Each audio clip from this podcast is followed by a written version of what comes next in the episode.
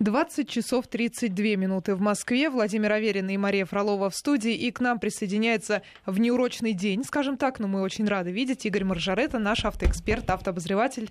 Игорь, здравствуйте. Всем добрый вечер. Добрый вечер. Я напомню сразу наши координаты, потому что могут возникнуть вопросы, несмотря на внеурочный день, но на урочный час у нашей аудитории. К Игорю э, наш смс-портал 5533, слово «Вести». Не забывайте ставить в начале сообщения, чтобы это точно дошло сюда в студию. И есть э, WhatsApp, там наш номер 8 903 170 6363. Любые вопросы, связанные с автомобилями, и сегодня еще с автомобилестроением, принимаются, безусловно. А, Все-таки вот про автомобилестроение. Все уже, все подтвердили, Бу Андерсон больше не будет руководить АвтоВАЗом. При этом кто-то высказывает обвинения, а, господин Чемизов в частности, кто-то, как целый ряд автомобильных экспертов, встают горой, что называется, на защиту этого самого иностранного специалиста, который долгие годы возглавлял крупнейшие по-прежнему мы считаем отечественное предприятие автомобильное. Ну, пока и возглавляет, потому что решение примет совет директоров, который, по-моему, 15 марта э, состоится, и он должен назвать э, имя преемника, пока еще э, формально Бу Инги Андерсон является президентом АвтоВАЗа. Кстати, до того, как стать президентом АвтоВАЗа, если кто не помнит, он 4 года был президентом ГАЗа. И вполне успешно. И очень успешно. Из старого такого совкового предприятия, реально совкового, он сделал современный сборочный завод, который, а, лидер э, в России по производству коммерческих автомобилей, в том числе очень современных. Да, это мы все видим на дорогах, просто даже Москвы, когда вот на, на новые газели, новые Next, газели пошли. Да. Значит, кроме того, там собирают э, микроавтобусы Мерседес, там собирают легковые автомобили Шкода, легковые автомобили Volkswagen, то есть там все хорошо. И после этого его переманили за не знаю какими предложениями возглавить группу уже теперь АвтоВАЗ. Я не стану его ругать, не стану хвалить, потому что он, как и всякий человек, не белый и не черный. У него есть положительные качества, я с ним знаком довольно давно, еще со времен газа. У него есть положительные качества, он целеустремленный такой менеджер современный, западный. Он до этого 20 лет проработал в General Motors на высоких должностях, 10 лет был вице-президентом. Э, естественно, огромный опыт э, и свои приемы работы. Вот он привык, вот так он работает и добивается успеха. Если перед ним поставлена задача, он пашет, как вот я не знаю кто. Ну, его за этим и позвали же. Да, я... А теперь, же, а теперь и гонят. По-моему, говорил, э, никому не нравится, ни на газе не нравилось, но привыкли, ни на ВАЗе не нравится, но привыкли. Он каждый день в цехах завода собирает утром оперативку в 6.30 утра. Ага. Куда приглашаются все э, высшие менеджеры, топ-менеджеры, и там разбирается какая-нибудь очередная проблема в каком-то цеху. И он тут же ставит задачи, тут же, если кто-то не справился, отчитывает довольно грубо может тут же уволить человека, если с его точки зрения он не так работает. Многие были уволены за дело, многие просто не, не могли привыкнуть к такому типу управления и ушли сами. И, надо сказать, он э, растерял достаточно хороших очень людей. Я считаю, что это ошибка, с которыми он не мог договориться. Но он говорил, мне надо делать быстро, вот сейчас, а это вот и что, и буду с ним договариваться. Не хочет работать, пусть идет очень много реальных, очень хороших спецов, вот так он просто уволил. Но при этом ведь наверняка ушел и балласт. Ушел и балласт, но вместе с балластом ушло, ушло и большое количество ценных специалистов. Да, ну, это понятно, важно. что мы в России не привыкли так работать. Э, у нас все по-человечески э, решается, как правило, договариваются люди. Да, Войди вот в мое он... положение, вот это все. Вот он не мог понять никак вот наше выражение порешать вопрос. Потому что там основная проблема, из-за чего, собственно, ну, это одна из причин, почему его попросили в отставку, у, было очень много у ВАЗа поставщиков таких традиционных, старых, которые по 40 лет работали, которые, может быть, не слишком современное оборудование были, технологии, но они так много работали, они что-то согласовывали, с ними все привыкли. А тут пришел человек, говорит, не можете работать? Уходите. Они говорят, да как же, мы привыкли, давай порешаем вопрос. Он говорит, нет, вот вы мне даете там миллион деталей завтра, как обещали по договору. Качества. И все они должны быть такого-то качества. Нет, до свидания. Это одна из причин была, он разругался э, совершенно с традиционными многими поставщиками АвтоВАЗа и заменил их, поскольку он большой специалист по закупкам, он 10 лет был вице-президентом General Motors по закупкам именно во всем мире он по традиции, по западной, ну, не, не, не, ну, не тянут те или другие поставщики. Ну, не может он решить. Он заменил в первую очередь на поставщиков из Европы, из Азии, на других. Что сделало автомобили несколько дороже, хотя и качество лучше. На сегодняшний день качество автомобилей новых моделей АвтоВАЗа, это признают все, вполне на уровне мировых стандартов, вполне на уровне. Но, э, понимаете, но зато они стали стойки на уровне мировых стандартов, и модели э, «Лада» новые потеряли преимущество перед конкурентами за счет низкой цены. Тут, понимаете, палка о двух концах. Я сделал все, как просили, качественно, но оно стало дороже. Ну, что вы хотели? Нельзя сделать дешево и хорошо. Ну вот как раз нас спрашивают слушатели 5533 в начале слова «Вести». Существует мнение, что Андерсон боролся с низким качеством поставщиков, о чем сейчас Игорь да. нам и сказал. Чемизов говорит, глава Ростеха, что он не поддерживал отечественных производителей, как я понимаю, даже сознательно. Неужели в России нет качественных комплектующих, есть, спрашивает наш слушатель. Есть, но недостаточно не все комплектующие в России такого качества, что можно ставить на автомобиль, если мы хотим называться мировым производителем. Увы. Тем более, что у нас как-то вот все вот как-то у нас не до конца додумано. Вот вечно получается, хотим и так, и так. Хотим как лучше, а получается как всегда. Ведь Друзья, вы помните скандал был, по-моему, в прошлом году, когда во время прямой линии с президентом ему позвонил э, э, руководитель артели инвалидов из Самарской области и сказал, мы всю жизнь поставляли какие-то там выключатели автовазу, а теперь они не хотят с нами работать. Президент, естественно, возмутился, сказал, как это с инвалидам надо помогать. Пусть они поставляют и дальше. Но, ребята, ну понятно, что ну, если артель инвалидов могла что-то делать качественно там, на автомобиле «Жигули», то это не значит, что они могут качественно делать. И тут решает все рынок, а инвалидам надо помогать, безусловно. Но делали это э, менеджеры крупного предприятия. Ну, вот, Вопрос ми... очень спорный. Я просто говорю, что да. у него были плюсы и минусы. Игорь, знаешь меня, что вот э, по-человечески э, изумляет. Э, может быть, есть этому разумное какое-то объяснение, я его не знаю. Глава корпорации Ростех Сергей Чемезов, один из акционеров Ростех э, АвтоВАЗа, предъявляет претензию Бу Андерсону по поводу неумения его работать с поставщиками.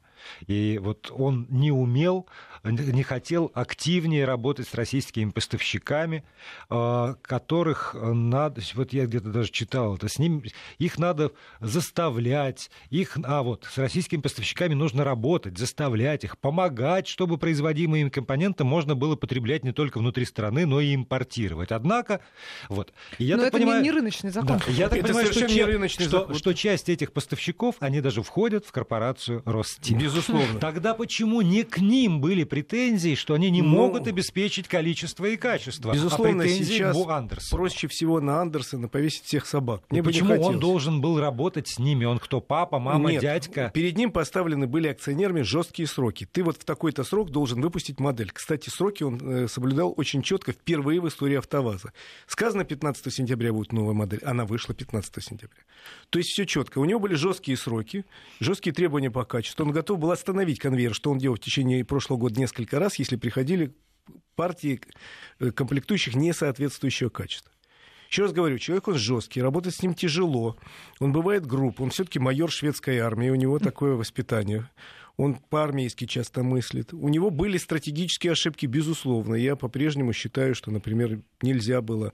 Ну, я не, не производственник, я просто занимаюсь анализом каких-то вещей. Что не надо было производство «Лады Весты» перевозить в Толи... Э, из Тольятти в Ижевск. Надо было оставить... Это очень сильно у... повысило цену логистики. Там часть комплектующих надо было возить туда-сюда за 600 километров. Мне кажется, что, э, в общем, с X-Ray тоже поспешили. Наверное, эта модель, можно было без нее обойтись. На нее очень много денег потрачено. Но это моя точка зрения со стороны. Наверное, изнутри видится иначе. Ну, сам факт, что то количество новых автомобилей или новых версий старых автомобилей, которое вышло при нем, никогда за такой короткий срок да. столько не выходило новых никогда. с конвейера АвтоВАЗа. И перед ним были поставлены жесткие сроки, жесткие задачи. Он старался как мог их выполнять, хотя, еще раз говорю, там были ошибки, кадровые очень серьезные, с моей точки зрения, были потому что с ним вместе пришли разные люди, часть из них была просто балластом, получала очень много денег. А наших спецов он некоторых убрал, э, они просто реально ему казались, что они тянут, а мне кажется, они как раздельные вещи предлагали. Но, еще раз говорю, он выполнял, как видел, свои задачи, делал это честно э, и изо всех сил. Ну, кто еще из наших менеджеров каждый день будет полшестого приходить в цех? Да никто. При этом он пересел, единственный из руководителей АвтоВАЗа, пересел на «Ладу Ларгус» и всех членов совета директоров пересадил. Он первым потребовал сделать, унита... э, извините, туалеты нормальные в цехах, это большого стоит. А, кстати, это правда, что он продал автопарк машин Infinity, который принадлежал да. классу да. менеджеров, и как раз на вырученные средства, э, на те вырученные миллионы с продажи Infinity был отремонтирован. Да, были отремонтированы ну, туалеты. То, что Infinity продали, да, были ли эти деньги направлены непосредственно на туалеты, не знаю, но они действительно стали чистые и порядочные, потому что в цехах раньше были ну, неприличные они, а для иностранного менеджера это очень странно было. И потом, когда говорят, например, о том, что он сильно сокращал, я посмотрел пропорции. А, из 53 тысяч человек, оставшихся в Тольятти на автовазе, 42 с небольшим тысячи — это рабочие, и 10 оставшиеся тысячи — это э, менеджеры разного уровня. То есть он прошелся по как раз э, по, скорее, управленцам, по, по среднему звену. Вы знаете, друзья, вот в те годы, пока он управлял, не было ни одного социального протеста, потому что действительно, во-первых, он э, сокращал в первую очередь управленцев лишних, а во-вторых, то, что касается рабочих мест, я просто бывал там, я знаю, сокращали в первую очередь места, э, которые освобождались после выхода людей на пенсии. Более того, была программа, типа, тебе 58 лет, ты можешь досрочно уйти до пенсии, мы тебе выплатим там 6 окладов, ну иди, родной, а мы твое место потом сократим. Не потому, что оно нужно там для кого-то другого.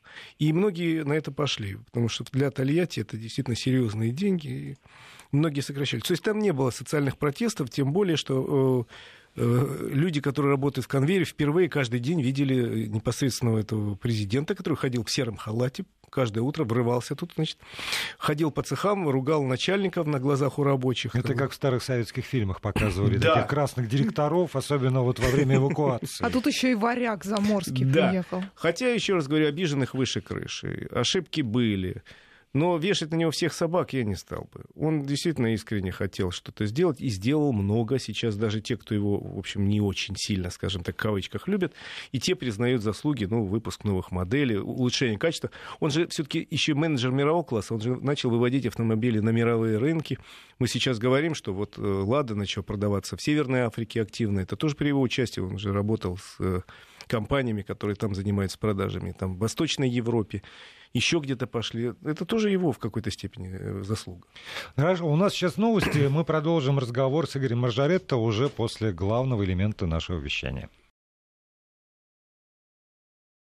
Мы продолжаем общаться с Игорем Маржаретто, и приходят вопросы на наши контакты 5533 в начале слова «Вести». Это наш смс-портал, и WhatsApp работает плюс 7 903 170 63 63. Вдогонку к разговору об автовазе, о том, как дорожают машины, когда речь идет о более дорогих, более качественных комплектующих, нас спрашивают, как бренд «Равон» смогли сделать машины дешевле автоваза, но при этом хороший автомобиль. Вы знаете, э, конечно, сейчас Равон, вот те машины, которые появлялись, они появляются только на рынке, они очень хорошие. Это, в общем, старые модели General Motors, в первую очередь Chevrolet, собранные в Узбекистане. Надо сказать следующее. Э, узбекское правительство потратило очень много сил и времени для создания национального автопрома и базы производителей, национальной базы производителей комплектующих. У них автомобиль практически на 90% узбекский чего у нас да, не но удалось. я позволю себе напомнить, что э, узбеки, как вот когда даже реклама пошла, это было когда? Когда они озаботились в середине, этим? Э, в начале 90-х. В начале 90-х А наши озаботились только в середине 2000-х. Э, значит, да, на, больше, чем на 10 лет раньше. При этом у них был жесточайший государственный патронат над отраслью. И э, реально у них все производится внутри страны. При этом себестоимость рабочей силы э, нижайшая. То есть рабочий узбекский у себя в Узбекистане на автозаводе получает по сравнению с нашим рабочим на автовазе, ну, я не скажу, что в 10 раз меньше, но в 3 точно. Но если из Узбекистана едут сюда по сию пору, даже при нынешнем курсе, работать дворниками, да. то, наверное, это тоже там говорит очень о стоимости низкий, рабочей очень силы там, низкий в э, уровень зарплаты. Поэтому себестоимость производства этих моделей гораздо ниже, чем в России. Э, государство э, оплачивает перевозку автомобилей сюда, то есть и на этом не тратится, потому что их узбекское государство потом с каждого автомобиля, у них государственная отрасль, э, получает валюту какую-то, которая стране безумно нужна. Uh-huh. У них действительно небогатая страна, скажем. У них нету нефти нету газа. Вот. И поэтому себестоимость у них. Плюс, если честно говорить, то часть машин из Узбекистана приезжает сюда и тут же уезжает обратно. Они, по-моему, похоже, освоили, э, собственно, идеи Бориса Абрамовича Березовского, покойного, который в начале 90-х годов придумал такую штуку, как реэкспорт. Когда автомобили «Лада», вывозились в ближние зарубежья и тут же возвращались, потому что тут был спрос больше, чем там, но можно было за счет того, что НДС там возвращался, продавать эти машины людям, потому что на них спрос был. Так вот, в Узбекистане, чтобы купить автомобиль сегодня, любой узбекский, а там другие не продаются, надо в очередь стоять несколько лет. По-прежнему? Да по-прежнему любой, какой ты не хочешь купить, потому что местная валюта совсем не конвертируемая, и надо несколько лет стоять в очереди. И, похоже, кто-то понял эту схему, потому что я смотрел по статистике продаж узбекских автомобилей в прошлом году, продано, допустим, 40 тысяч, а на учет поставлено 15. Понятно. То есть большая часть автомобилей, похоже, вернулись в Узбекистан. Ну, ради бога, я думаю, что э, сейчас, э, с тех пор, как обновился модельный ряд и поменялся бренд, был Део, стал Равон, это более новые модели Chevrolet. Наверное, спрос будет и в России больше, поэтому, ради бога, покупайте качество там хорошее. Двигатель у них, кстати, узбекского производства. Очень хороший у них завод стоит. Я был на нем в Ташкенте. Причем эти двигатели э, из Узбекистана экспортируются и в Корею активно там стоят на автомобили, и в другие страны. Я только за, если за это доступные деньги люди могут купить хороший автомобиль, ради бога. А вот э, все-таки, э, чтобы завершить эту историю с автовазом, хорошо, Бо Андерсон, все, долой. Человек, который придет на его место, он, я сейчас даже не спрашиваю про имя. А его никто не назовет, его никто его не назовет, знает. Его не знают. Но, по идее, он же все равно в этих экономических условиях при этом количестве там, и качестве, опять же, поставщиков, а, при этом курсе национальной валюты, он принципиально ничего иного как будто бы сделать же не сможет. Он должен, я так понимаю, будет сделать невозможное. С одной стороны, продолжать то, что делал Андерсон, то есть выпускать новые модели, запускать, заботиться о высоком уровне качества, расширять продажи, э, если нет в России, продавать в другие страны. То есть вот делать то, что делал Андерсон. Но при этом но работать при этом, с отечественными поставщиками. Но при этом помириться с э, теми поставщиками, с которыми разругался Андерсон, и сделать как-то так, не представляю, чтобы они резко повысили уровень до зарубежного, и плюс э, повышать зарплату, потому что одно из требований профсоюза после, теперь они говорят, теперь мы хотим повышение зарплаты, выйти на пятидневную. У них же с февраля э, сделали четырехдневную рабочую неделю и всем на 20% понизили зарплату за счет. Мы хотим работать все дни, получать зарплату полную. То есть, э, а за счет чего? Спроса-то нет на автомобиле. Он, извините, падает по-прежнему. То есть человек, который должен прийти, должен быть как минимум волшебником. Такой же, только с перламутровыми пуговицами. Как минимум. Да. А, вот, кстати, нам пишет WhatsApp, что сегодня смотрел Весту, суперавтомобиль за 6,5 тысяч евро. Я не поклонник нашего автопрома, но это действительно прорыв. Вот, а криворуких поставщиков в утиль. В утиль. Ребята, криворуких поставщиков в утиль ровно до, тех, до той поры, пока не выясняется, что эти поставщики не сами по себе, а у них есть владельцы, и владельцы влиятельные, между прочим. А профсоюзу, которому не было стыдно за то, что было время при этом же профсоюзе, да. между прочим, когда все было уставлено, весь все дворы вокруг Тольятти были уставлены этими машинами, которые никто не хотел покупать, вот это не волновало. Профсоюзам да. очень удобно в этом смысле. Да. Все, хорошо. А может быть, нам все-таки нужен конструкторский центр уникальный в своем плане, вкладывать деньги государства в разработки, а не в промышленность производителей? Ну, знаете, слушатель. и такой центр нужен, и он вроде как есть. У нас вот сейчас на деньги, выделенные государственным разработкой автомобилей проекта «Кортеж», там их несколько моделей собраны очень серьезные силы. Посмотрим, что из этого получится. А производство тоже, извините, нужно. Оказаться, мы, великая страна, отказаться от собственной марки легко. Так, не нужна нам марка. Давайте все. В 90-е годы активно говорили, зачем нам «Жигули» закрыть этот завод? Рабочих разогнать, пусть они зажигалкой клепают. Ну или что-то другое. Нет, я думаю, что любая великая страна нуждается в собственном авиапроме, и в автопроме, и в судопроме. Там, и, в общем, действительно... Даже если что... он принадлежит в основном... Да э, неважно, кому он принадлежит. В Англии, извините, все собственные производители давно принадлежат иностранным компаниям. И Land Rover и Jaguar принадлежит индусам, допустим. Bentley принадлежит немцам. Rolls-Royce тоже немцам, но другим. Ну и что, они от этого... Все равно великая автомобильная держава. То же самое касается там и всех других стран, где... И прочих шведов, что называется. И прочих Ключик шведов, а что? Да. Шведский автопром, между прочим, великие, прекрасные машины делают, но принадлежит и китайцам. Ну и что? Ну и, собственно, и, и что? Вопрос собственности — это второй вопрос. Главное, чтобы мы ощущали, что это наша марка, там работали наши инженеры, работают наши конструкторы, работают наши рабочие, собирают. Ну, действительно, рабочие места созданы в большом количестве. А потом, вы понимаете, автопром подтягивает отрасль. Вот мы говорим, что многие поставщики криворукие, да, но какие-то же поставщики поняли, что надо поднимать уровень э, своего производства, создали современные заводы. Не все еще, но есть масса предприятий, извините, я прекрасно знаю, которые не только работают на э, отечественные заводы, а подставляют уже давно производство э, на другие производства. Тем более, если устанавливаются честные прозрачные правила да? игры, тогда возникает стимул что-то делать и поставщикам. То есть, когда мы знаем, что все равно уже там все попилено, поделено, уже, что бы ни случилось, эти будут, а ты можешь даже не соваться, несмотря ну, на да. свое замечательное качество и меньшую себестоимость. Тогда, ну и зачем соваться? Ну, а если есть прозрачность, то да, пример пожалуйста. Э, привести да. группу ГАЗ, где выделили в свое время производство компонентов в отдельный э, дивизион. Они действительно поднялись очень высокого уровня, и сейчас делают, например, детали для двигателей, завода, поставляют на заводы Ford. Наш да, газ. Да, и кому это мешает? Кому?